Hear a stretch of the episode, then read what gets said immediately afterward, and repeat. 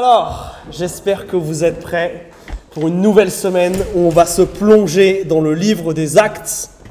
Vous pouvez déjà ouvrir vos Bibles à Actes chapitre 4. Si vous n'avez pas de Bible, prenez votre portable, téléchargez une application, prenez le texte sous les yeux parce qu'on veut laisser la Bible nous enseigner. Alors vous savez qu'on est dans une série qui s'appelle De la parole aux actes, de la parole Jésus-Christ aux actes des apôtres. Une série dans laquelle on parcourt ce livre des actes et on répond à trois questions. Qu'est-ce qu'une église? Qui est ce Saint-Esprit qui la dirige? Et enfin, qui est ce Jésus qu'elle prêche? Et aujourd'hui, on voit le troisième épisode d'une série qui a commencé déjà depuis deux semaines. Et il va falloir qu'on se rappelle un petit peu ce qui s'est passé pour comprendre l'histoire.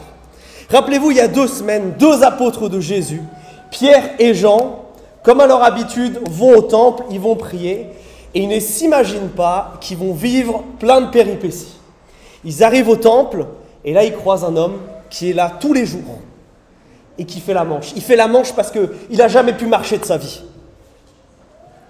Et Pierre et Jean, tout d'un coup, se rendent compte qu'ils n'ont rien.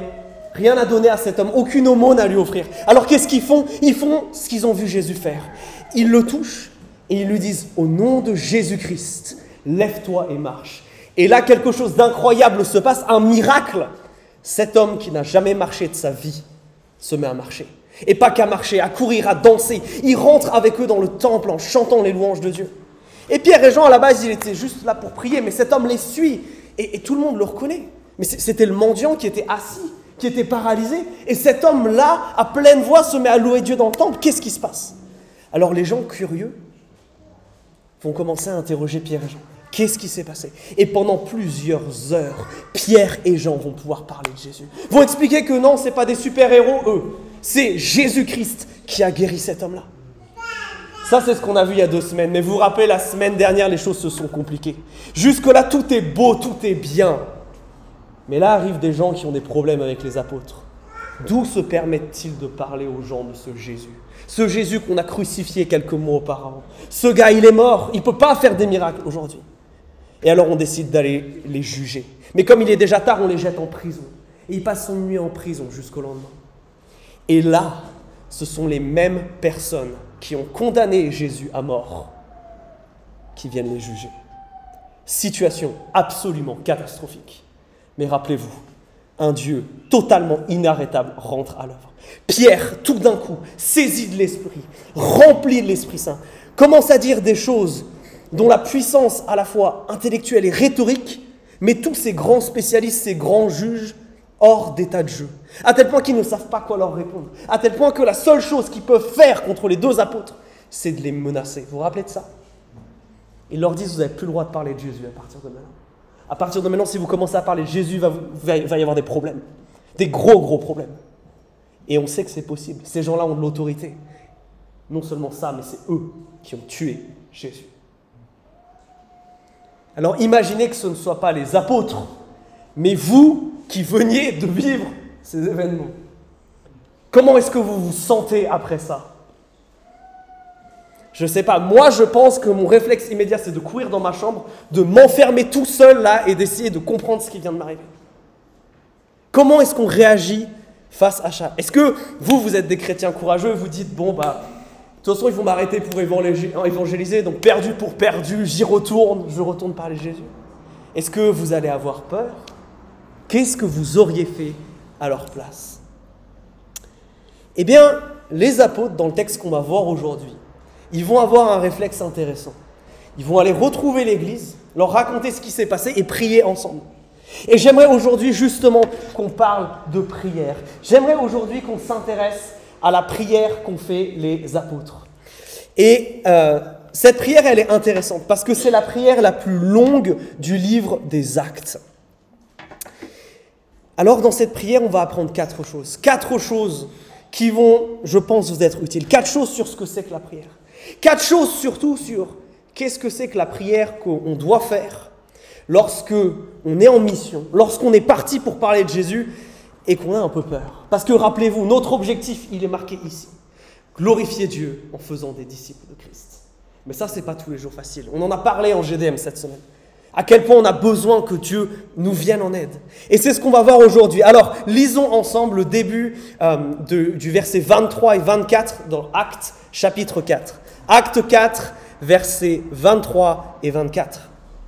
Après avoir été relâchés, ils vinrent raconter aux leurs tout ce que les grands prêtres et les anciens leur avaient dit.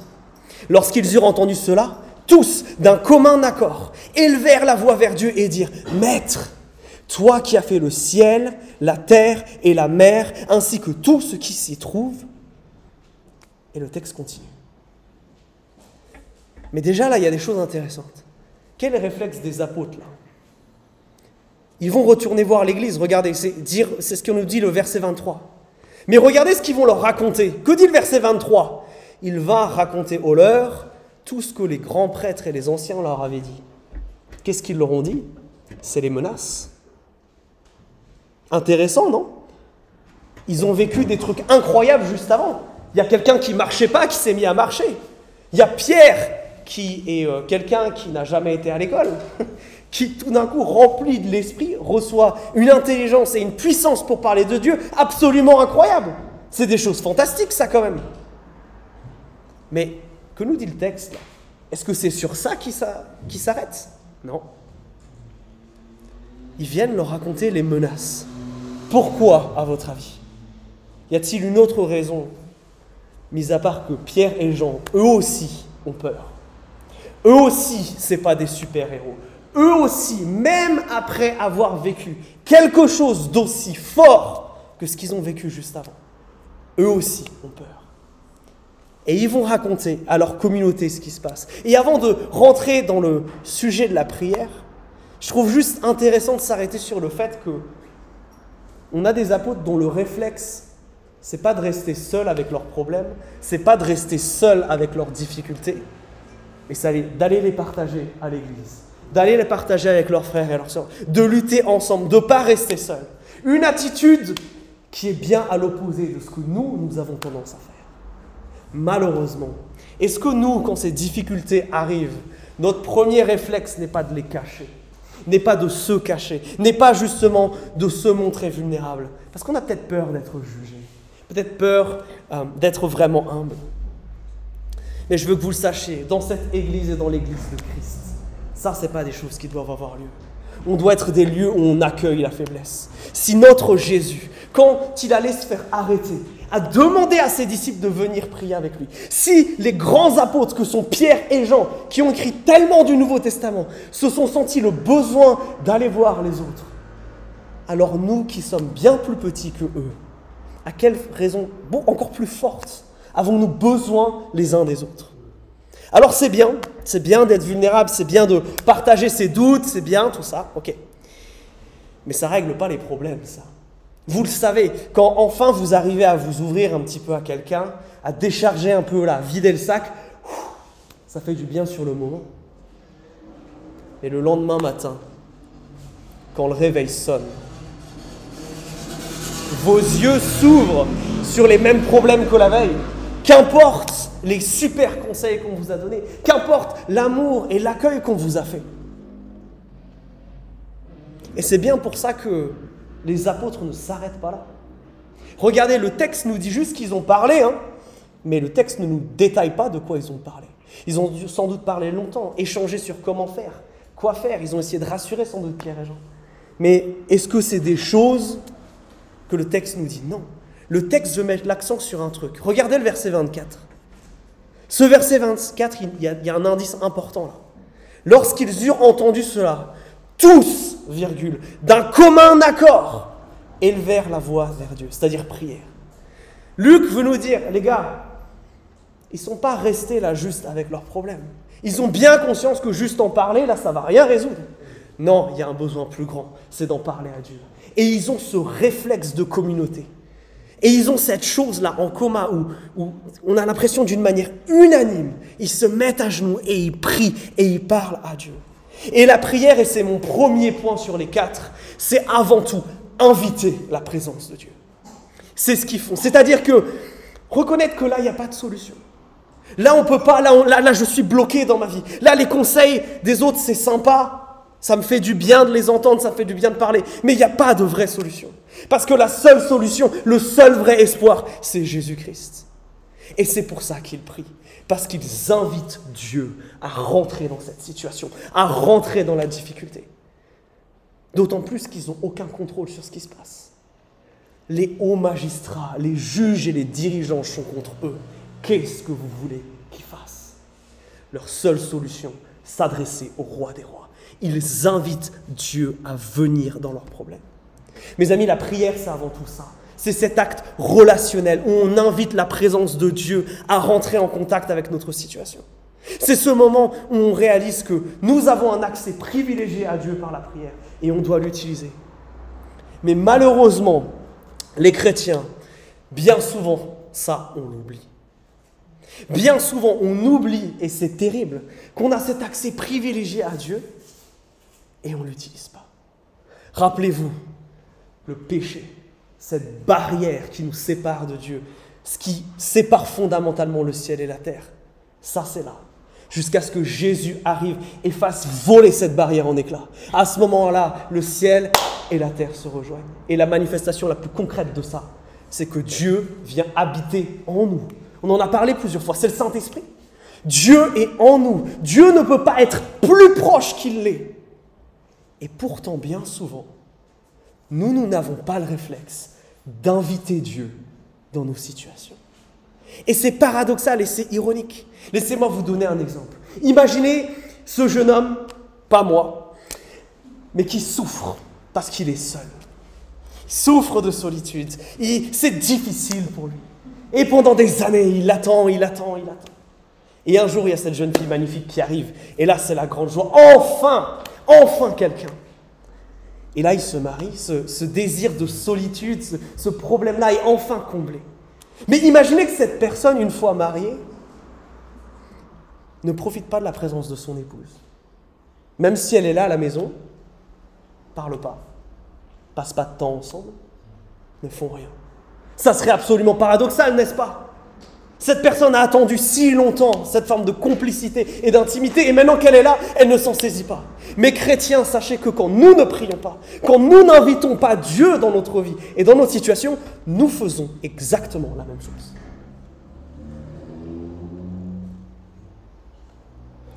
Waouh Et c'est d'autant plus absurde quand on sait combien Dieu est bon, combien Dieu nous aime et quand on sait ce qu'il est capable de faire. Alors mes amis, l'invitation de la prière, c'est d'abord ça. Nous inviter à amener Dieu dans les situations où il est juste dans la pièce d'à côté et il n'a qu'une envie, c'est de venir. Que nous puissions avoir ce réflexe d'appeler sa présence à l'aide, de l'appeler à la rescousse, de jamais négliger cette proximité que nous avons avec lui. Arrêtons, mes amis, de seulement lui parler après les faits surtout pour lui dire Seigneur, pourquoi tu n'as rien fait? Pourquoi tu n'as pas agi? Mais rendez-vous compte à quel point cette phrase est absurde. Imaginez justement, je reprends mon exemple, que l'époux, une fois le week-end terminé, va voir sa femme et lui dit Chérie, je suis en colère. On n'a pas passé de temps ensemble. Ça me fâche. Mais cet homme-là, tout le samedi, il a travaillé, il n'était pas à la maison. Le dimanche matin, il a dormi jusqu'à midi et l'après-midi, il est allé faire du foot avec ses amis. Il n'a pas cherché la relation avec sa femme et il ose se plaindre. Mais mes amis, c'est ce que nous faisons. Quand nous venons à Dieu après les faits, vous vous rendez compte un peu de l'hypocrisie qu'on a, du toupet qu'on a Mes amis, impliquons Dieu. Notre Dieu veut agir. Donc invitons-le, ça c'est la première chose. La prière, c'est inviter la présence de Dieu.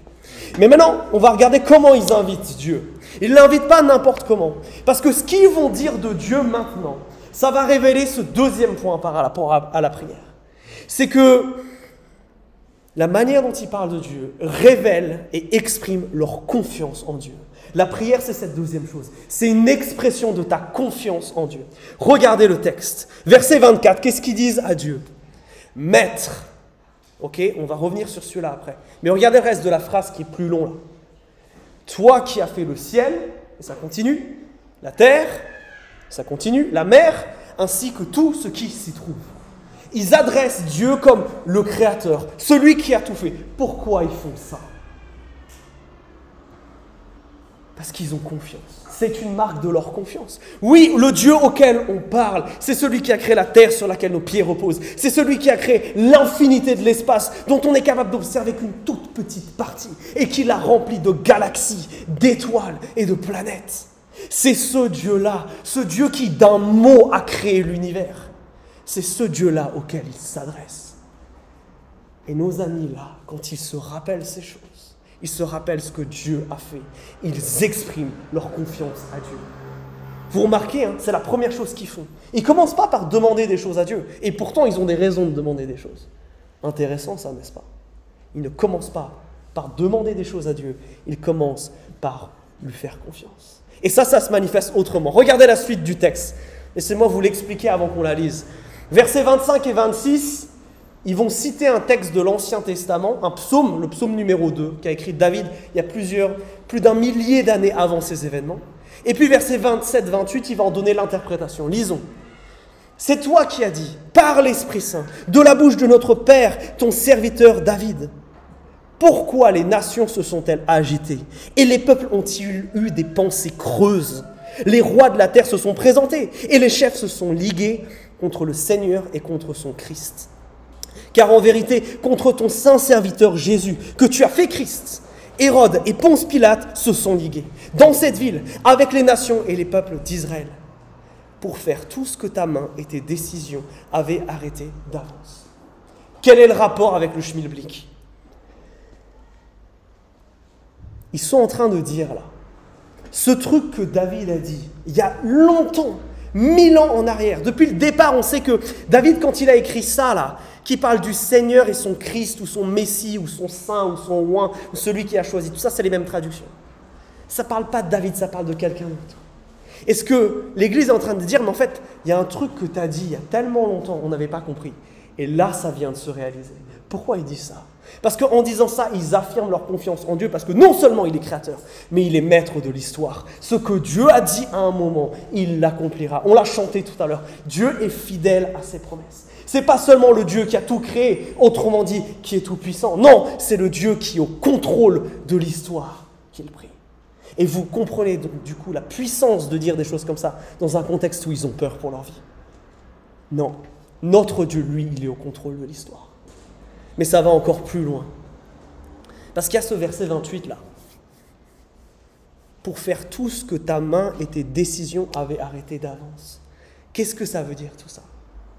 En fait, ils se rendent compte que là, là, Hérode et Ponce Pilate, Hérode c'était un juif qui était un tétrarque, c'est une sorte de gouverneur local de la région où Jésus était, au nord d'Israël, qui s'appelle la Galilée. Puis Pilate c'était un Romain. Ça, ça représente les nations, des juifs et des Romains, qui se liguent contre Jésus. C'est les gens qui ont assassiné Jésus. Et on pourrait se dire, mais si tu veux euh, quelque part essayer de mettre Dieu à mal, la plus grande chose que tu peux faire, c'est d'essayer de mettre à mort Jésus. C'est d'essayer d'empêcher Dieu de faire ce qu'il fait. Mais qu'est-ce que nous dit le verset 28 C'est que Dieu, depuis le départ, il savait. Depuis le départ, il savait que l'humanité allait complètement faire n'importe quoi. Et depuis le départ, il avait son plan de rescousse qui était prêt, Jésus. Et ce qui est incroyable, c'est que c'est lorsque les ennemis de Dieu croient avoir gagné en ayant tué Jésus, qu'au travers de ça, Dieu sauve l'humanité. Dieu n'est pas seulement maître de l'histoire, il est maître de ses ennemis. Même quand eux croient avoir mis un coup définitif dans le cœur du plan de Dieu, c'est au travers de ça que lui va sauver l'humanité. C'est en ce Dieu-là qu'ils ont confiance. Non seulement le Dieu qui a tout créé, non seulement le Dieu qui est maître de l'histoire et quand il dit quelque chose, ça s'accomplit mais aussi le Dieu qui est capable de vaincre n'importe quel ennemi qui se dresse face à lui. Waouh. Alors mes amis, qu'est-ce que ça veut dire ça pour nous? Lorsque nous invitons Dieu, est-ce que immédiatement on commence à regarder nos problèmes? Est-ce que ce qui guide ta pensée, c'est combien tes problèmes sont grands? Ou est-ce que c'est combien ton Dieu est puissant et souverain? Mes amis, ce qui fait la différence, ce n'est pas la taille de tes problèmes, mais c'est la grandeur de ton Dieu.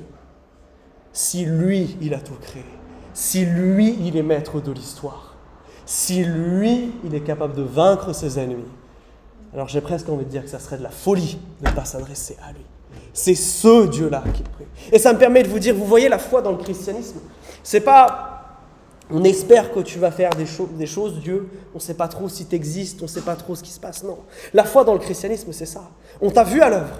On voit la création. La terre, elle est tellement incroyable dans le reste de l'univers. C'est le seul endroit où il y a de la vie. Tout est tellement parfaitement calibré pour qu'il y ait de la vie.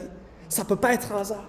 Tu as dit des trucs, même si ça, ça ne nous suffisait pas. Tu as dit des trucs dans le passé, et là, ils se sont réalisés. Donc, tu agis bien. En plus de ça, même quand on a essayé de t'attaquer personnellement et de te mettre à mal, tu as quand même réussi à gagner. C'est ça la foi dans le christianisme. C'est pas juste croire parce qu'on pense qu'il y a quelqu'un en haut, c'est parce qu'on a vu quelqu'un agir, qu'on fait confiance à quelqu'un sur des faits, sur des choses qu'il a déjà démontrées. C'est ça la prière, mes amis. C'est parler à ce Dieu-là, en quelqu'un dont on a déjà expérimenté la puissance, la grandeur et la bonté. Alors mes amis, peut-être qu'il faut que nous réformions notre manière de prier. Peut-être qu'il faudrait que euh, nous commencions, au lieu de tout de suite, immédiatement, arriver à Dieu et lui dire, ah tu sais pas ce qui m'est arrivé. Si, justement, il sait très bien. Et peut-être que, comme dans toute relation, la première chose à faire, c'est de reconnaître qu'il est là. Reconnaître qui il est, s'attarder sur qui il est, parce que c'est comme ça que ton cœur sera convaincu.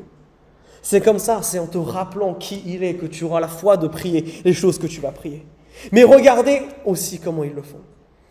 Ce que j'aime, c'est que certains d'entre vous ont compris ce que je vais dire là maintenant. Ils prient l'Écriture. Ils prient ce que Dieu a dit. La manière dont ils se rappellent les choses, c'est qu'ils ne laissent pas seulement leur imagination et leur esprit dériver et improviser sur qui est Dieu, on peut dire ça comme ça mais il s'appuie sur ce que dit le texte. Il s'appuie sur ce que dit la Bible. Quand il prie, il prie la Bible. Est-ce que vous avez déjà essayé de faire ça? Est-ce que quand vous priez Dieu, vous priez l'Écriture? Est-ce que lorsque vous serez dans ce contexte où vous parlerez de Dieu comme terrifié, parce que là je ne sais pas si je dois parler à mes collègues, là ça me fait un peu peur, vous serez capable de dire, Seigneur, tu avais dit là, tu avais dit à, à Pierre de dire des mots, tu l'as rempli de l'Esprit, c'est ce qui était écrit dans le texte eh bien moi aussi je vais être rempli d'esprit. Que nous puissions avoir cette pratique de dire, Seigneur, tu l'as écrit, ça tu l'as dit. Je vais te prendre au mot, Seigneur. Tu l'as dit, cette promesse, tu l'as promis. Donc je vais te, te prendre au mot, Seigneur. Accomplis ce que tu as dit. La prière, c'est donc inviter la présence de Dieu. C'est exprimer sa confiance. Et puis pour les deux derniers aspects de la prière, il faut qu'on aille regarder dans la fin de la prière. Les trois derniers versets. Et il y en a seulement deux où il y a des demandes. Intéressant, hein On a eu cinq, six versets qui parlent de qui est Dieu, qui l'adore pour qui il est. Seulement deux petits versets où, où les gens vont faire des demandes à Dieu. Intéressant ça. Alors regardons ce qu'ils disent à Dieu. Et maintenant, Seigneur, sois attentif à leurs menaces et donne à tes esclaves de dire ta parole avec une entière assurance. Étends ta main pour qu'il se produisent des guérisons, des signes et des prodiges par le nom de ton saint serviteur Jésus. Quand ils eurent prié, le lieu où ils étaient rassemblés trembla, et ils furent tous remplis de l'Esprit Saint. Ils disaient la parole de Dieu avec assurance. Regardez comme il parle à Dieu au verset 29. C'est quoi les mots qui sont utilisés? Seigneur, esclave, et le verset 24 dont on a dit qu'on reviendrait tout à l'heure, maître. Qu'est-ce qu'ils font quand ils utilisent ces mots-là? Ils déclarent leur obéissance. C'est la troisième chose qu'est la prière. C'est une déclaration d'obéissance à dire à Dieu. Ils disent c'est toi, c'est toi le roi, c'est toi le maître. C'est pas ce que moi je veux, mais c'est ce que toi tu veux. Quand tu dis à Dieu Seigneur, c'est un mot qui est devenu un peu euh, presque un signe de ponctuation des fois quand on prie. Mais ce mot-là, il a du sens. Un seigneur, c'est quelqu'un qui règne, c'est quelqu'un qui a autorité, c'est quelqu'un qui est au contrôle, c'est quelqu'un dont je reconnais l'opinion bien supérieure à la mienne. Est-ce que quand je prie, c'est moi le Seigneur ou c'est lui le Seigneur? Est-ce que quand je prie, c'est ta volonté et non la mienne? Ou c'est seulement ce que je veux et puis s'il reste un peu de temps, on verra ce que toi tu as envie? C'est quoi ta vie de prière? Ils déclarent leur obéissance à Dieu. Et c'est fort parce que juste avant, je ne sais pas si vous vous rappelez, quand le, les juges là leur ont fait des menaces, ils ont dit on préfère obéir à Dieu plutôt qu'aux hommes. Ça, c'était des paroles. Maintenant, c'est des actes. Seigneur, on veut t'obéir. Et il le marque parce qu'il demande. Regardez ce qu'il demande. D'abord, il dit sois attentive, sois attentif à leurs menaces. Autrement dit, protège-nous. Donne à tes esclaves de dire ta parole, du courage. Et troisième chose, au verset 30, fais des miracles. Protection, courage, miracle. Pas pour que je passe une bonne journée demain. Pas pour que j'ai une bonne nuit. Non. Non pas que ces choses soient mauvaises à prier, attention. Mais leur priorité, c'est d'obéir à Dieu. Et pour obéir à Dieu, ils se reconnaissent faibles. Ils ne se reconnaissent pas comme des super-héros. Hein. Ils ont vécu des choses incroyables justement, mais ils ont bien conscience qu'ils sont faibles. Et ils demandent trois choses sur lesquelles ils n'ont absolument aucun contrôle. Regardez. Dieu leur a demandé de témoigner. Pour ça, ils ont besoin de quoi? De courage. C'est pas facile. De protection, parce qu'il y a des gens qui leur veulent du mal. Et enfin, de miracles. Pourquoi de miracles? Parce que si vous étiez là avec nous il y a quelques semaines, vous en rappelez sans doute. Quel est le rôle des miracles? Pourquoi Dieu fait des miracles? Pour dire coucou, je suis là. Pour montrer au monde qu'il y a un Jésus qui est vivant et qui agit. Le but du miracle, c'est que ça permette de parler de Jésus. C'est exactement ce qui s'est passé. Cet homme a été guéri et il y a des centaines de personnes qui ont entendu parler de Jésus. Ils ne veulent pas un miracle pour eux, pour leur confort personnel. Ils veulent des miracles pour que Jésus soit connu du monde entier. Ils veulent de la protection. Pas seulement pour que ça aille bien, non, mais pour qu'ils puissent continuer d'annoncer le plus possible qui est ce Jésus qui transforme les vies. Et c'est la même chose pour le courage. Parce qu'ils ont bien conscience qu'ils en manquent. Vous vous rendez compte de ce qu'ils font? Ils disent à Dieu, toutes ces choses, on ne les a pas. Et on en a besoin pour t'obéir. Du coup, on te les demande. Mais bien souvent, nous, on n'a pas cette attitude-là. Nous, et particulièrement en ce qui concerne le courage, on attend par nous-mêmes de le trouver, et 99% du temps on ne le trouve pas. et après, on va voir Dieu tout penaud en disant, je sais que j'aurais dû dire quelque chose. Je sais que parler de Jésus à cette personne, ça aurait pu changer sa vie, mais j'ai eu peur et je ne l'ai pas fait. C'est bien si tu vas avec Dieu, vers Dieu en lui disant ça. Mais ça serait encore mieux si au moment T, tu disais à Dieu, Seigneur, je n'ai pas le courage, j'ai tellement peur, ça me fait stresser. Viens, remplis-moi de ton esprit, fais quelque chose maintenant. Mes amis, est-ce que nos vies de prière sont marquées par notre obéissance à Dieu et particulièrement à la mission qu'il nous a confiée? Est-ce que c'est ça, premièrement, notre priorité dans notre vie de prière? Je ne dis pas qu'il ne faut pas prier pour autre chose. Je dis qu'il y a une priorité. Est-ce que c'est ça notre priorité? Est-ce que c'est ton royaume d'abord et le mien ensuite? Dernière chose, la prière, c'est inviter la présence de Dieu.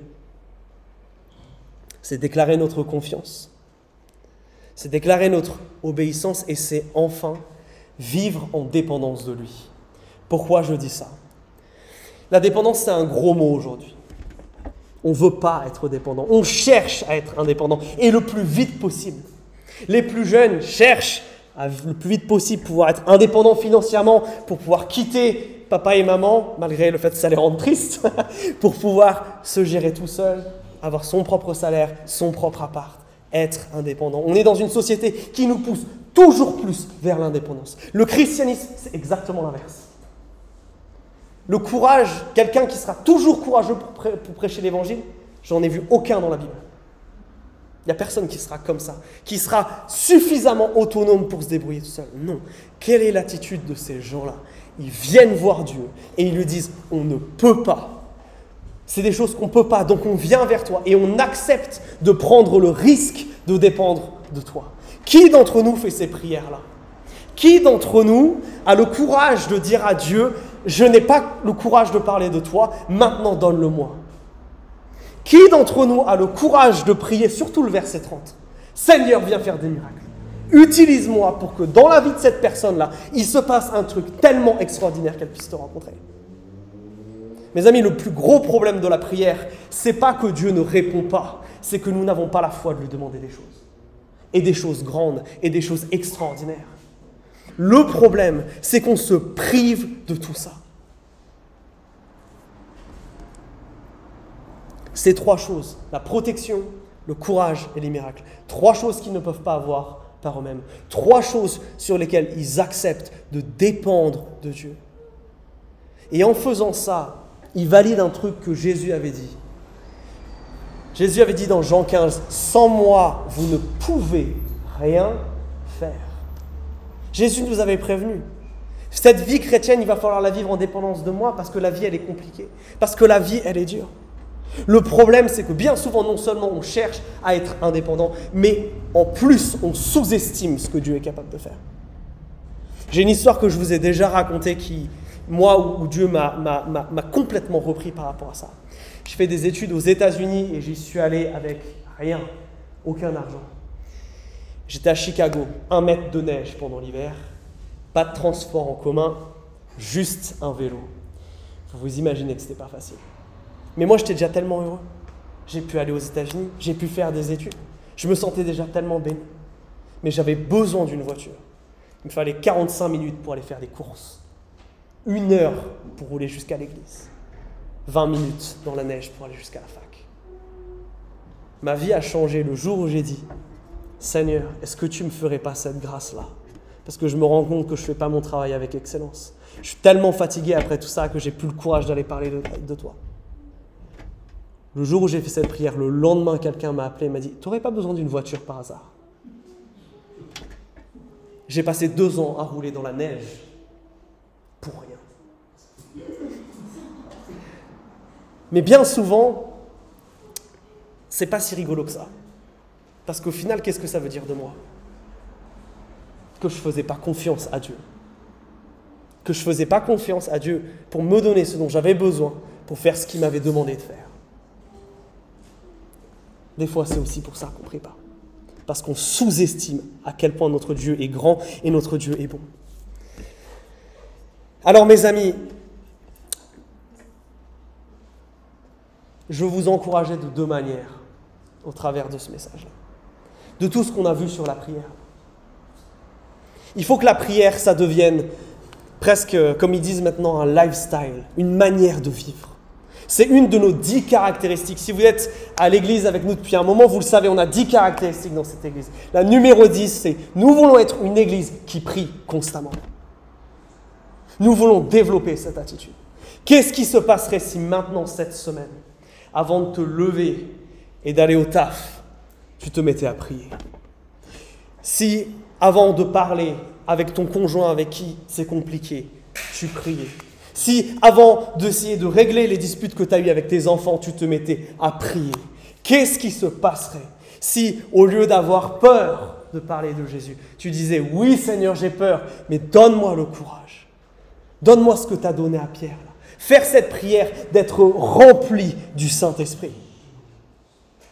Qu'est-ce qui se passerait si nous commencions à vivre de cette manière-là? Moi, je pense de très très grandes choses. Et mes amis, j'aimerais maintenant nous donner l'opportunité de répondre à ce que le Saint-Esprit nous dit dans ce texte-là. Parce que vous savez, Dieu, il aime bien qu'on écoute ce qu'il a à dire, mais il aime mieux quand on le met en pratique. J'aimerais vous faire réfléchir un instant. C'est quoi ta vie de prière? Est-ce qu'elle existe? Est-ce que tu invites la présence de Dieu? Est-ce que quand tu invites la présence de Dieu, tu reconnais, tu lui fais vraiment confiance? Tu parles à ce Dieu-là où tu parles à un distributeur automatique à qui tu penses qu'une prière, c'est égal à une petite bénédiction. Est-ce que quand tu pries, ta priorité, c'est le royaume de Dieu et cette mission-là? Et enfin, est-ce que quand tu pries, tu acceptes de vivre en dépendance de Dieu en lui demandant de grandes choses? Je ne sais pas vous, mais moi, je sens que sur bien des aspects dans tout ça, ce n'est pas le cas.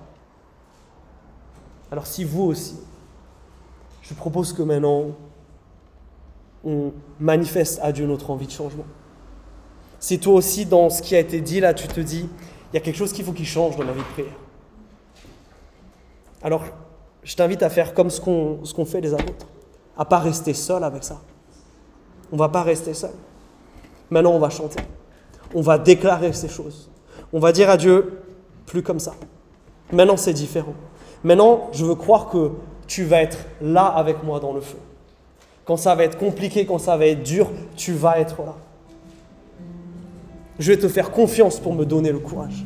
Je vais te faire confiance pour tourner ma vie de manière à ce que ma priorité, ça soit ça et ça soit plus moi. Si tu veux dire quelque chose de cet ordre-là à Jésus ce soir, je t'invite à te lever et à chanter ces cantiques où on va affirmer ces vérités.